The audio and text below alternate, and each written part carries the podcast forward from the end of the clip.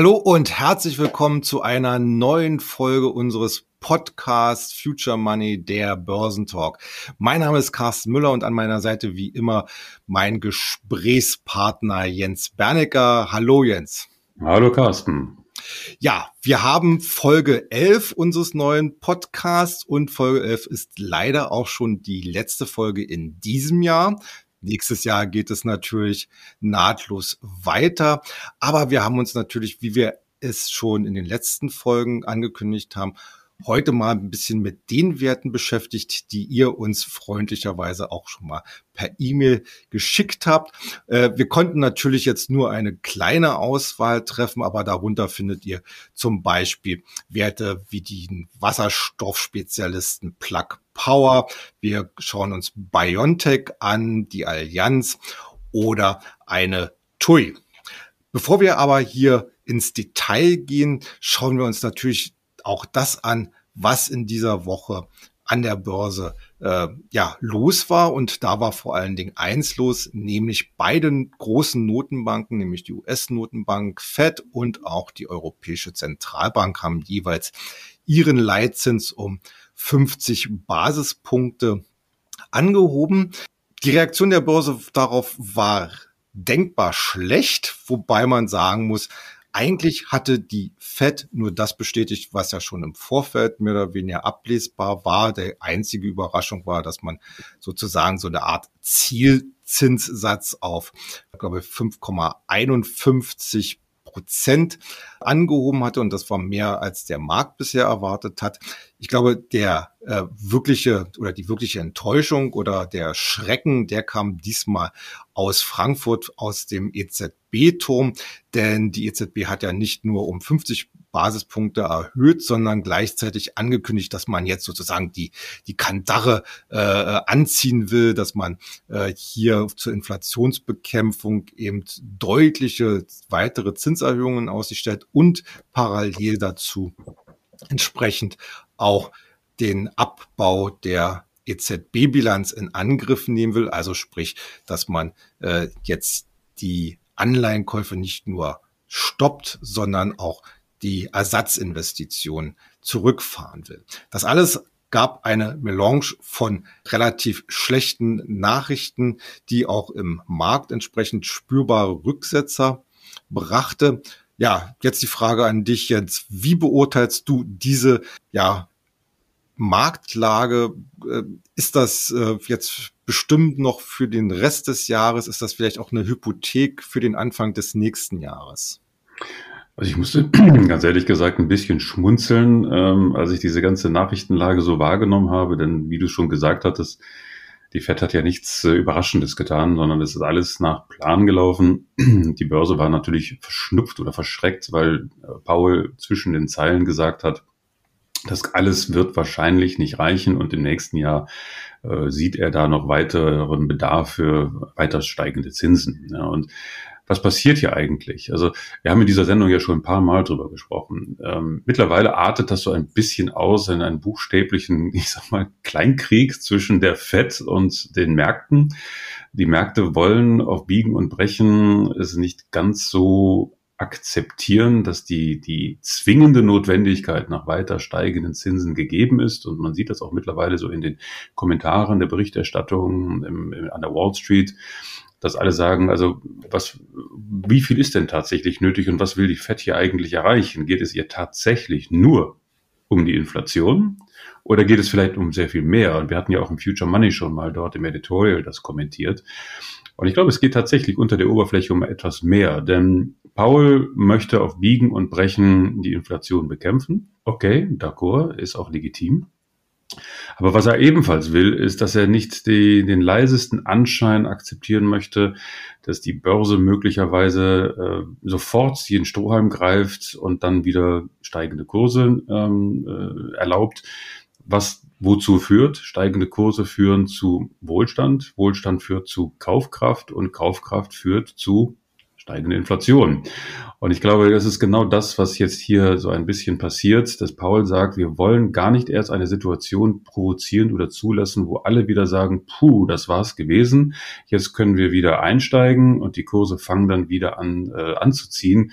Und der amerikanische Durchschnittsanleger und der Durchschnittsbürger sich wieder ein bisschen wohlhabender fühlt. Allein schon aus Kompensation zu der, äh, zu der Inflation. Ja, wenn du also ein Aktienportfolio hast, das wieder an Wert gewinnt, ist das mit der Inflation ja nicht so dramatisch. Das ist nicht so ganz so schmerzhaft. Und wir dürfen nicht vergessen, die Amerikaner ähm, äh, sind alle äh, sehr viel, also sehr viele der amerikanischen Bevölkerung sind Anleger, Privatanleger. Also die Aktienquote in Amerika ist sehr hoch. Das heißt, die Aktie ist ein wesentlicher Bestandteil der Vermögensbildung. Das ist ja etwas anders hier in Europa. Also das ist genau das, was hier so passiert, dass äh, Paul einfach äh, jede Hoffnung sofort im Keim ersticken möchte. Wie lange ihm das gelingt, hängt letztendlich davon ab, was tatsächlich am Arbeitsmarkt passiert und was die Unternehmensergebnisse präsentieren. Und die Berichtssaison, wir hatten ja hier auch darüber berichtet, war jetzt nicht so schlecht. Ja, die Ausblicke auch der Unternehmen für 23 war zwar verhalten, aber von kräftigen Bremsspuren oder Einbrüchen konnte man vereinzelt natürlich schon etwas feststellen, aber nicht auf breiter Front. Also was heißt das? Dass es eine gewisse Grundstärke, eine Resilienz äh, der amerikanischen Wirtschaft gibt gegenüber diesen Zinsbewegungen. Allerdings darf man natürlich nicht vergessen, Zinserhöhungen wirken erst mit sechs bis neun Monate Zeitverzögerung. Also was wir tatsächlich jetzt sehen äh, werden, ist, wie sich diese Zinserhöhungen in der, im kommenden Jahr auf die Volkswirtschaft auswirken und was macht die Fed dann. Das haben wir ja hier in dieser Sendung auch schon kommentiert. Mhm. Hinzu kommt, dass die Börse natürlich jetzt in den letzten Wochen ein bisschen überkauft gewesen ist. Wir haben es ja auch hier schon kommentiert. Es hat eine schöne Herbstrallye gegeben, gerade im Dow Jones und auch im DAX. Und das ist ja auch prima. Es war eine kleine Kompensation für das, was im Sommer passiert ist. Und jetzt wird sich die überkaufte Lage ein bisschen abbauen. Und ich rechne jetzt nicht damit, dass es jetzt nochmal zu einem also neuen Tiefs kommt. Das geht, davon gehe ich jetzt nicht aus. Vielleicht äh, sehen wir über die Feiertage hier noch eine Bodenbildung im zweiten Ansatz. Aber ich hab, wir haben es ja auch hier schon mal kommentiert. Chart vom S&P 500 sieht ja nicht so unspektakulär aus. Wir sind drauf und dran, den mittleren Abwärtstrend zu verlassen. Da waren wir schon dran. Jetzt sind wir wieder ein bisschen zurückgekommen, aber das Ganze ist noch nicht entschieden. Also ich vermute schon, dass wir über die Feiertage eine Situation haben, wo die Börse sich darauf vorbereitet, ähm, 23 mit ein bisschen mehr ähm, Realitätssinn anzugehen und sich nicht zu sehr von der Fed verschrecken lässt. Aber Paul hat sich zum Ziel gesetzt, wie gesagt, die Kurse noch etwas zu drücken. Da gibt es natürlich auch das amerikanische Sprichwort oder Börsenwort Never fight the Fed. Ja, kämpfe niemals mhm. gegen die Fed. Ist auch was Wahres dran, sollte man schon berücksichtigen. Aber Paul kann auch nicht die Zinsen ewig anheben. Das wird nicht funktionieren und äh, dann äh, überspannt er leicht den Bogen und ich glaube, da tastet er sich langsam ran. Also summa summarum, ich finde es jetzt alles nicht so schlimm. Vielleicht erzählen wir dann den einen oder anderen Favoriten, die wir hier auch empfohlen haben, nochmal eine gute Kaufgelegenheit und ich bleibe da unverändert für 23 auf der Kaufseite. Mhm. Okay, leiten wir aber gleich über zu den Einzelaktien, die wir uns heute hier vorgenommen haben. Und als erstes, ja, ich sag mal so, einer unserer Fokusaktien, nämlich Tesla, wobei es heute ja fast gar nicht so um Tesla geht, das hatten wir ja auch letzte Woche schon mal ausführlich besprochen, sondern eigentlich so mehr um Elon Musk. Denn seine, ich sag mal so, seine Hardcore-Fans, die kriegen auch so langsam Zweifel daran, ob das, was er derzeit macht, auch so gut für Tesla ist. Festmachen lässt sich das vor allen Dingen daran, er hat gerade wieder angekündigt, Tesla-Aktien für vier Milliarden Dollar verkauft zu haben. Auf Sicht der letzten zwölf Monate summieren sich jetzt die Aktienverkäufe auf insgesamt 40 Milliarden Dollar. Und äh, da äh, oder es wird schon so kolportiert, äh, dass Musk so Tesla als seinen persönlichen Geldautomaten sieht und das kommt natürlich überhaupt nicht gut an. Vor allen Dingen, weil man jetzt fürchtet, dass er eben mit seinem Twitter-Projekt sich doch ein bisschen zu sehr verzettelt hat und einfach Tesla nicht mehr die nötige Aufmerksamkeit liefert. Siehst du da auch die Gefahr, dass im Prinzip äh, Tesla, ich meine, man kann ja sagen, äh, Musk war ja immer schon multitaskingfähig. Er hat ja viele Projekte gleichzeitig betreut. Aber es scheint doch so, als wenn er jetzt äh, Twitter doch zu viel Aufmerksamkeit schenkt. Und könnte das für Tesla eine Gefahr werden? Also für Tesla als Unternehmen ähm, Gefahr nur dahingehend, wenn tatsächlich ähm, erkennbar wird, dass äh, der Antrieb bei Tesla spürbar nachlässt. Ähm, das wäre zum Beispiel der Fall, wenn wir sehen, dass die Einführung weiterer Produkte bei neuer Typen sich verzögert und dass der Hype, die Hype-Kurve ein bisschen nachlässt ähm, und so weiter und so fort. Das sehe ich jetzt bei Tesla eigentlich nicht, weil Elon Musk entscheidet zwar sehr viel bei Tesla, aber jetzt auch nicht alles. Aber es ist schon richtig. Tesla lebt natürlich von den Nimbus Elon Musk, so wie SpaceX auch. Und das ist klar, er ist da ein, ein, eine Schlüsselfigur und sorgt immer dafür, dass Tesla vorne bleibt durch mutige Entscheidungen, die auch teilweise quer sind und, und auch untypisch sind für, äh, für den jeweiligen Sektor. Und ähm, was einfach hier unklar ist, was Elon Musk eigentlich mit Twitter will. Ich meine, wir haben ja hier auch schon darüber spekuliert in der Sendung, gesagt, ich kann mir schon vorstellen, dass er dort eine Vision hat, die weit über das hinausgeht, was jetzt eben Raumfahrt und Nachhaltigkeit, E-Mobilität etc. betrifft, sondern es geht ihm, glaube ich, auch so ein bisschen um eine Gesellschafts- eine Gesellschaftsvision. Ich glaube, der Mann hat äh, ganz bestimmte Vorstellungen davon, wie eine Gesellschaft zu funktionieren hat. Äh, wenn man sich mal das Interview anschaut von ihm mit äh, Joe Rogan. Joe Rogan ist ja einer ein bekannter mhm. Podcaster in den Vereinigten Staaten, einer der größten überhaupt. Gab es mal mit ihm ein Interview, ich glaube vor einem Jahr. Und wenn man da so ein bisschen raushört, dann ist Musk schon einer, der sich abseits der gesellschaftlichen Normen sieht und seine eigenen Vorstellungen davon hat, wie das eigentlich hier alles zu funktionieren hat. Und dann ist eine Plattform wie Twitter natürlich schon eine interessante, eine interessante Plattform oder ein Werkzeug für ihn, um seine Vorstellungen umzusetzen. Wie die da auch immer lauten. Also wir wissen es ja nicht, weil bisher hat Musk zu seiner Strategie zu Twitter überhaupt nichts gesagt. Er hat nur gesagt, dass da Möglichkeiten sind und wir erinnern uns damals auch mit der ganzen Geschichte mit Trump und, und die ganzen Sachen, da gab es ja immer diese Spannungsverhältnisse. Wir kennen seine Agenda einfach nicht mehr und das ist, glaube ich, das große Problem. Bei SpaceX und bei Tesla wusste man immer, was ist seine Agenda. Raumfahrt ist klar, Menschen auf den Mars mhm. oder interplanetarische Reisen, Tesla sowieso, E-Mobilität zum Durchbruch helfen, alles wunderbar. Bei Twitter fehlt das. Und das ist natürlich dann schon für den Kapitalmarkt äh, schon relevant, weil das Vertrauen so langsam angeknabbert wird, ob er dann noch der Richtige ist an der Spitze von Tesla, um äh, den, den wachsenden Wettbewerbsdruck, der auch bei Tesla natürlich besteht, äh, Herr zu werden. Äh, noch immer hat Tesla gigantische Vorsprünge gegenüber anderen Autoherstellern, aber es ist nicht so, dass die anderen schlafen. Ja. Und die Zahlen sind für Tesla ja auch noch in Ordnung, also die Absätze ähm, hier und da immer wieder ein paar Rückschläge, aber summa summarum und läuft alles äh, nach Plan. Aber die Börse versucht ja eben zu antizipieren und ähm, das fällt ihr jetzt im Moment schwer. Und mhm. da leidet natürlich auch der Tesla-Kurs und schade, weil die meisten Analysten an der Wall Street sehen Tesla mittlerweile auch schon wieder als Kauf, auch von der Bewertung her. Es hat sich einiges dann relativiert. Es ist nicht mehr ganz so teuer wie seinerzeit und mittlerweile schon fast attraktiv. Ja, vor allen Dingen, wenn die Wachstumsraten weiter anziehen. Aber der Kopf, äh, wie, so, wie sagt man so schön, der Fisch stinkt vom, bekanntlich vom ja. Kopf. Und äh, solange da Musk immer noch bei Tesla der oberste Chef ist, wäre es schön, dass er dem Markt signalisiert, keine Sorge, Tesla ist immer noch einer meiner obersten Prioritäten und das fehlt jetzt im Moment. Also Fazit würde ich sagen, erstmal abwarten. Ich glaube, mhm. das war ja auch eine Leseranfrage äh, mhm. bei Tesla. Ähm, jetzt schon zukaufen, würde ich jetzt Moment noch nicht machen. Ich würde es auf jeden Fall im, auf dem Radar behalten, weil ich glaube, wir nähern uns dann auch irgendwann einer technischen Marke, die dann interessant wird. Aber vielleicht ist das dann im Januar oder Februar der Fall. Aber verkaufen würde ich es auch nicht. Ein anderer Wert, der ja früher ein Star war, eigentlich ja heutzutage auch noch, äh, ist Amazon. Allerdings haben die Q3-Zahlen gezeigt, dass hier doch äh, nach den doch sehr starken Corona-Jahren jetzt schon so eine Art Redimensionierung des Geschäftes, äh, vor allen Dingen im Kern, bisherigen Kerngeschäft, dem E-Commerce, äh, stattfindet. Amazon hat eindeutig gewisse Kosten, aber auch an, äh, durch die Inflation Nachfrageprobleme in diesem Zusammenhang der Blick dann speziell auf eigentlich das neue Kronjuwel im Amazon-Universum, nämlich die Cloud-Plattform AWS. Was glaubst du, äh, wird Amazon hier sich in Zukunft noch stärker auf die Cloud fokussieren und vielleicht das E-Commerce-Geschäft eher so nur mitlaufen lassen, also nicht mehr so groß investieren, sondern die Gelder, die man hat, eher bei AWS unterbringen?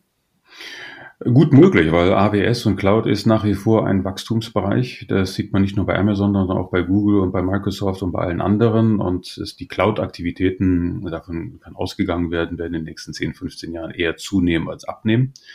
Das bedeutet aber auch, dass der Wettbewerbsdruck natürlich höher wird. Also man muss sich dann schon was einfallen lassen, um die Cloud attraktiv zu machen ob, egal ob du jetzt Privatmann bist oder Unternehmer, ne, muss sich ja irgendwann entscheiden. Du willst ja nicht auf allen Clouds unterwegs sein. Und insofern ist das natürlich dann für Amazon schon wichtig, wenn man hier seine Perspektiven, seine Wachstumsperspektiven äh, behalten will, dann muss man dort aktiv werden. Im E-Commerce-Bereich eher nicht, da ist der Markt eher gesättigt. Ähm, da ist man einfach schon einer der größten, wenn nicht sogar der größte in der westlichen Hemisphäre, äh, abgesehen von China. Und wo soll da noch Wachstum herkommen? Ja, also es kann gut sein, ähnlich wie wir es eben so bei Tesla gehabt haben, dass das E-Commerce-Geschäft jetzt runtergetrimmt wird auf eine Cash-Cow und die Erlöse aus dem, aus dem Bereich dann investiert werden im Cloud-Bereich. Und das wäre dann auch in Ordnung. Das wäre dann wahrscheinlich auch die Basis dann für neue Käufe, äh, also neue, ähm, neue Entscheidungen, um die Aktie zu kaufen. Gegenwärtig, was wir jetzt sehen, ist wie gesagt die du hast es eben schon gesagt, die Redimensionierung, also diese ganze E-Commerce-Corona-Bubble, ähm, die wir da hatten von 2020, die ist jetzt wieder abgebaut. Wir bewegen uns jetzt ungefähr bei 80, 90 Dollar, da wo wir 2019 gewesen sind. Und ich denke mal auch zwischen 80 und 90, zwischen 80 und 100 Dollar ist dann irgendwo auch die nächste Kaufbasis. Aber da würde ich jetzt auch noch dieses Jahr abwarten und schauen, was Amazon in Q1 tatsächlich zwischen den Zeilen sagt, wo die Prioritäten sind. Und da werden sie sehr vorsichtig sein, weil ein Wechsel von E-Commerce zu AWS und anderen sehe ich jetzt noch nicht. Das wird so ein schleichender Prozess sein, so wie in den letzten Quartalen auch. Aber irgendwo muss man dann natürlich auch gucken, wie kriegt man das Ganze finanziert und dafür bietet sich E-Commerce natürlich an. Deswegen wird auch überall Kosten gespart. Deswegen gibt es auch Streik in, in England, weil man an der Lohnschraube da nicht groß drehen möchte. Also man versucht überall den Deckel drauf zu halten. Und das zeigt ja schon, was geplant ist. Ja. Mhm. Und ähm, aber wenn es dann von Amazon ein klares Statement gibt, dass wir dort eben unseren Fokus sehen, einen primären Fokus, dann wäre das meines Erachtens auch die, der Zeitpunkt, um in Amazon nochmal einzusteigen. Mhm. Weiterhin großes Interesse zieht die Wasserstoffbranche auf sich. Da, dazu gab es auch ein paar Nachfragen, insbesondere zu Plug Power und zu Nel Asa. Wasserstoff ist ja, äh, wir sagen, auch einer der Fokus oder eines der Fokusthemen im neuen Inflation Reduction Act in den USA. Dort ist ja das Ziel formuliert worden, die Produktionskosten für ein Kilogramm Wasserstoff von derzeit 3,81 Dollar auf einen Dollar runterzutrimmen, wie gesagt, bis 2030.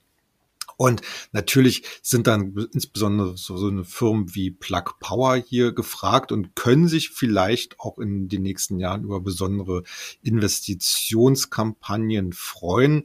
Im Gegenzug dazu sicherlich auch ein Unternehmen wie Nel Asa aus Norwegen, die ja auch da zumindest in den letzten Monaten immer mal wieder über einen Deal berichtet haben ganz generell gefragt, äh, siehst du hier, ich meine, die Kurse sind ja auch deutlich zurückgekommen.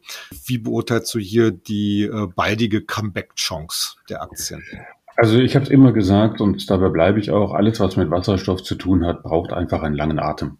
Ja, das ist einfach so, weil das ganze Thema einfach wahnsinnig komplex und vielschichtig ist. Man die Vorstellung, dass wir mal ebenso innerhalb von wenigen Jahren eine Infrastruktur, die jetzt auf Kohle, fossile Energien und ähnliches basierte, jetzt umswitchen können auf Wasserstoff, ist natürlich illusorisch. Das sind einfach extremst lange Prozesse. Und gerade beim Thema Wasserstoff dreht es sich ja nicht so sehr um die Frage, kann ich jetzt Wasserstoff produzieren, kann ich die Infrastruktur bauen.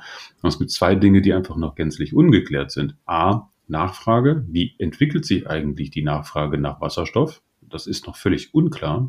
Es gibt Hochrechnungen, Schätzungen, sowohl in der Industrie, sowohl im privaten Bereich, Verkehr, Handel, Transport und so weiter und so fort. Aber verlässliche Schätzungen gibt es noch nicht. Und B ist die Energie.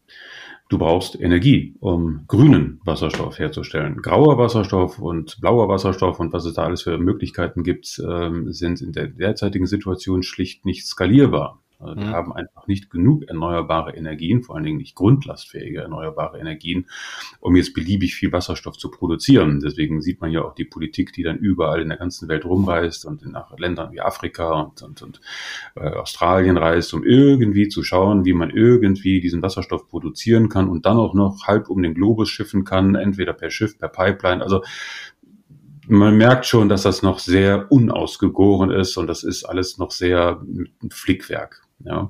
Das heißt, bis sich das Ganze sortiert hat, geht es erstmal die Frage, wo kriegen wir diese Energie her? Wo kriegen wir eine verlässliche, skalierbare, grundlastfähige, erneuerbare Energie her, die tatsächlich in der Lage ist, an jedem Punkt der Welt Wasserstoff zu produzieren? Mhm. Und wir hatten das ja im Future Money schon ähm, beschrieben. Die einzige äh, Energie, die da mir einfällt, äh, ist die Geothermie, aber da ist noch ein weiter Weg. Ja, also bis die Geothermie tatsächlich da in der Lage ist, das zu liefern. Und ähm, deswegen hakt es immer an dieser Energiefrage und der Nachfrage. Grundsätzlich bin ich der Auffassung, Wasserstoff ist auf jeden Fall ein Trend, der bleibt. Und ich beobachte das auch sehr genau. Ich finde das auch richtig. Und ich finde, das wird auch in den nächsten 10, 20 Jahren dann wirklich zu ganz tollen Entwicklungen kommen, aber eben erst in 10 bis 20 Jahren. Und jeder Anleger, der jetzt Plug Power, Nell Asa oder wie sie alle heißen, ähm, im Depot hat, sollte sich einfach darauf einstellen, dass es lange dauert, bis dort wirklich ein langer, nachhaltiger Trend entsteht. In der Zwischenzeit gibt es Volatilitäten, die können genutzt werden, ja, für kleine Trades zwischendurch, weil die Volatilität ja auch nicht ganz ohne ist.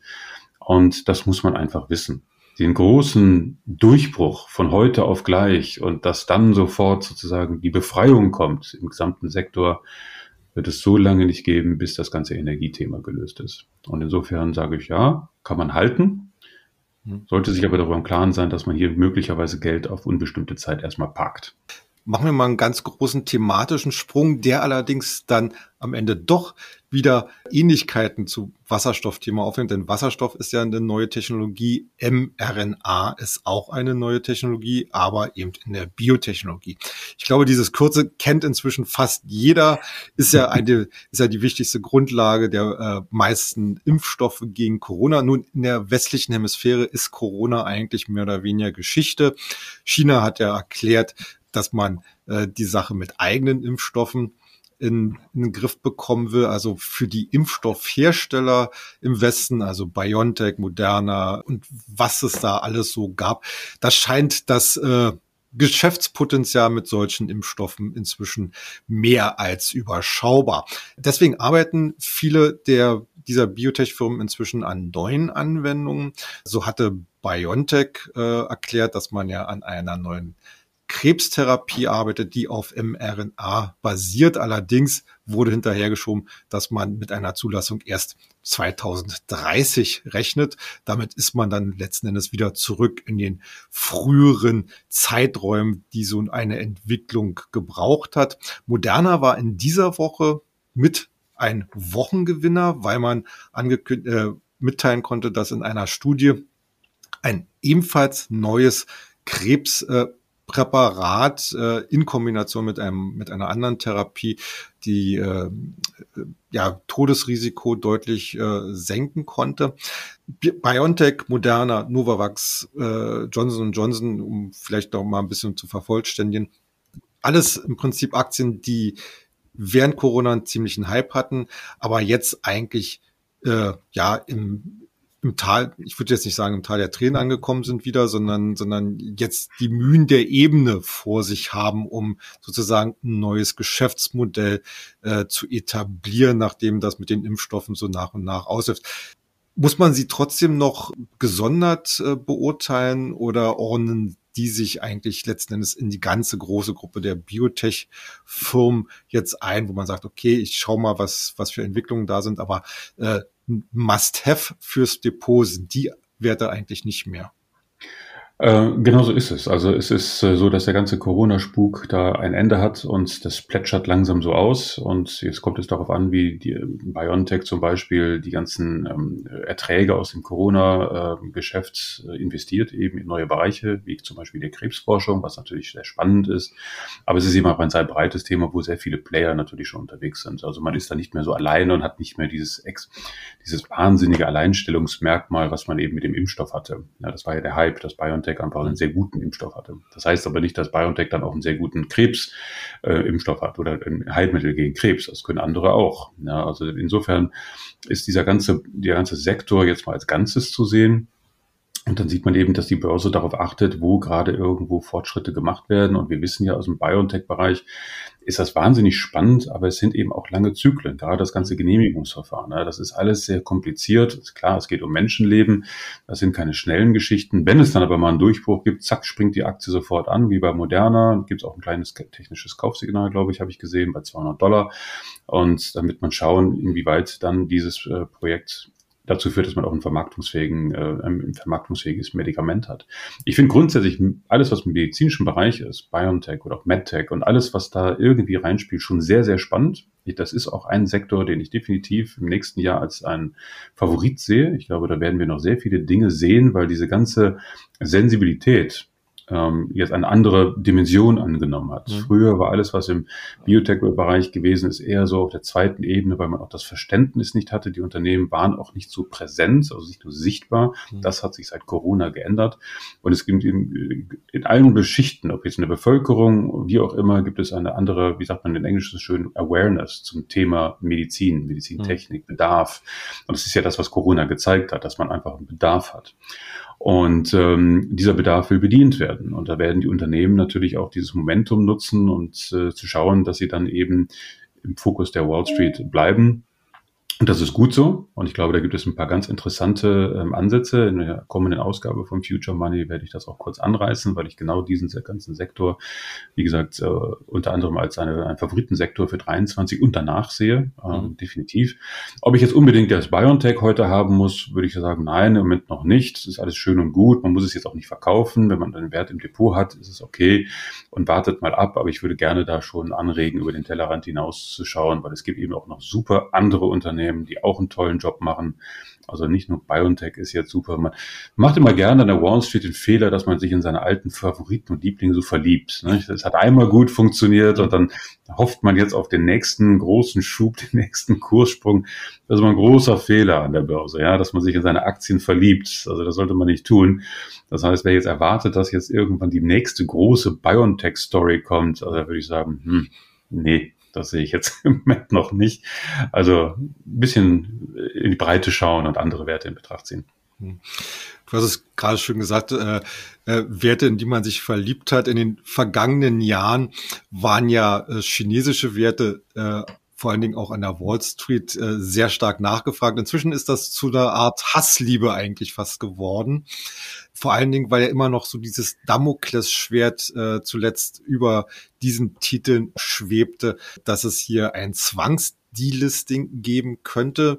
Nun kam die Nachricht in dieser Woche, dass die äh, US-Börsenaufsicht wohl zufrieden ist mit den äh, Bilanzen oder, oder, oder Testergebnissen, äh, Testaten, die man von, äh, von China bekommen hat, was halt das Zahlenwerk von entsprechend in Amerika notierten chinesischen Aktien angeht.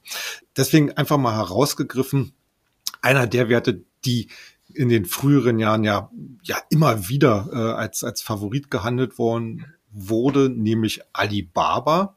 Auch hier analog zu Amazon. Das E-Commerce-Geschäft scheint sich langsam, na, ich, ich würde jetzt nicht sagen, totgelaufen zu haben, aber nicht mehr so wachstumsstark zu sein. Alibaba selbst setzt dann wie die Konkurrenz ganz massiv aufs Cloud Computing, hat jetzt gerade das dritte Rechenzentrum allein in Japan aufgemacht und äh, fährt eine ganz klare Strategie der Internationalisierung. Ein Wert, den man sich wieder anschauen sollte? Also, wenn ich mir den Chart anschaue von Baba, ich glaube, da liegen wir jetzt auf dem Kursniveau, wo wir zuletzt 2015 gewesen sind.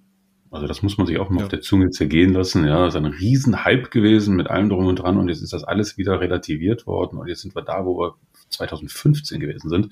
Da würde ich sagen, wow, das ist natürlich wahnsinnig spannend, weil natürlich ist ähm, Baba heute äh, ein anderes Unternehmen als 2015.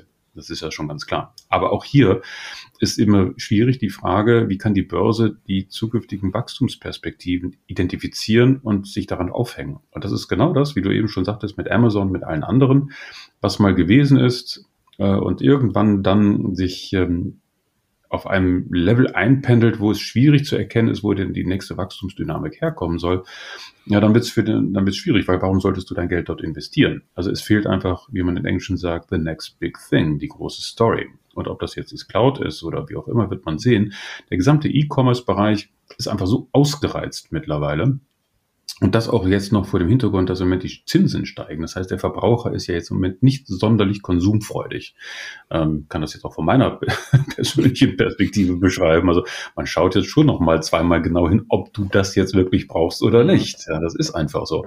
Und äh, das sind Gegenwinde, die für den E-Commerce-Bereich einfach äh, vorhanden sind. Und dann heißt es nicht, dass E-Commerce tot ist. Natürlich nicht. Wir haben uns an E-Commerce gewöhnt und wir werden weiterhin im E-Commerce unterwegs sein und shoppen. Aber es wird sich dann einfach als normal etablieren. Es, es ist dann einfach der Alltag. Und mhm. dann wird es halt schwierig, da Alleinstellungsmerkmale zu finden als Unternehmen und eben noch Segmente zu besetzen, wo wirklich noch ähm, ordentlich Geld verdient wird. So, und das weiß die Wall Street und deswegen schauen sich alle um.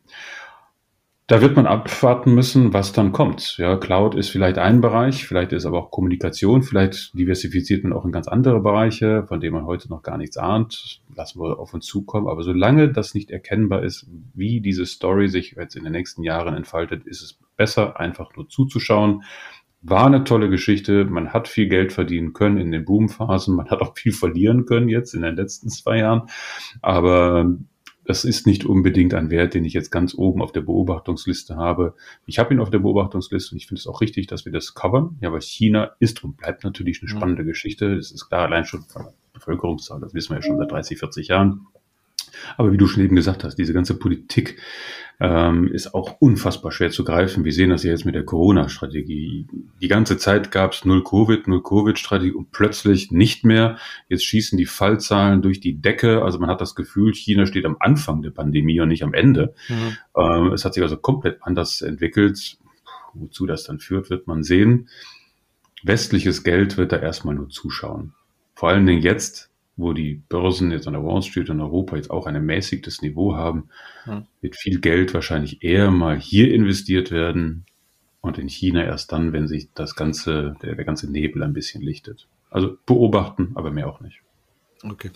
Kommen wir zum Schluss noch zu einem deutschen Wert, der hier von unseren Zuhörern öfters genannt worden ist, nämlich die Allianz.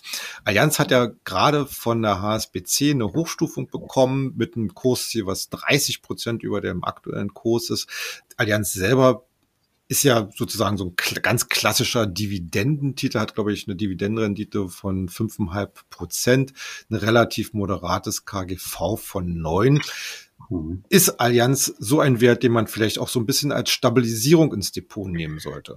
Ja, definitiv. Also ich bin immer schon der Auffassung gewesen, dass Allianz immer ein, eine, eine gute Aktie ist, die man im Depot haben sollte, weil das Risiko nach unten immer einigermaßen begrenzt ist. Es hat da jetzt zum Beispiel jetzt in diesem Jahr auch Volatilitäten gegeben, von 220 Euro auf unter, knapp unter 160 Euro und das ist relativ moderat. Ja, und Allianz ist natürlich auch ein, ein Wert, der auch von, von dem Zins, von der Zinsentwicklung natürlich profitiert. Und ähm, wenn äh, das ganze Umfeld sich da ein bisschen normalisiert, also wir ein normales Zinsniveau bekommen, dann ist das für Allianz natürlich leichter, sich dementsprechend auszurichten. Und wir hatten ja schon jetzt den Run wieder ähm, fast bis auf 220 Euro. Ich glaube, wir sind jetzt knapp über 200, 210, 205 Euro waren wir schon gewesen. War schon beeindruckend von 160 mhm. auf 210, war schon echt eine kräftige Rallye.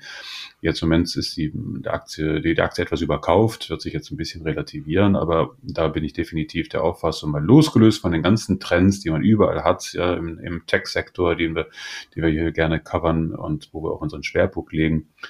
Es braucht immer so ein, zwei, drei Aktien, die einfach da reingehören, um so ein bisschen ja, die, die Ruhe reinzubringen. Mhm. Und dafür ist Allianz immer ein guter Kandidat und habe ich immer so gesehen, würde ich jetzt auch weiterhin so sehen.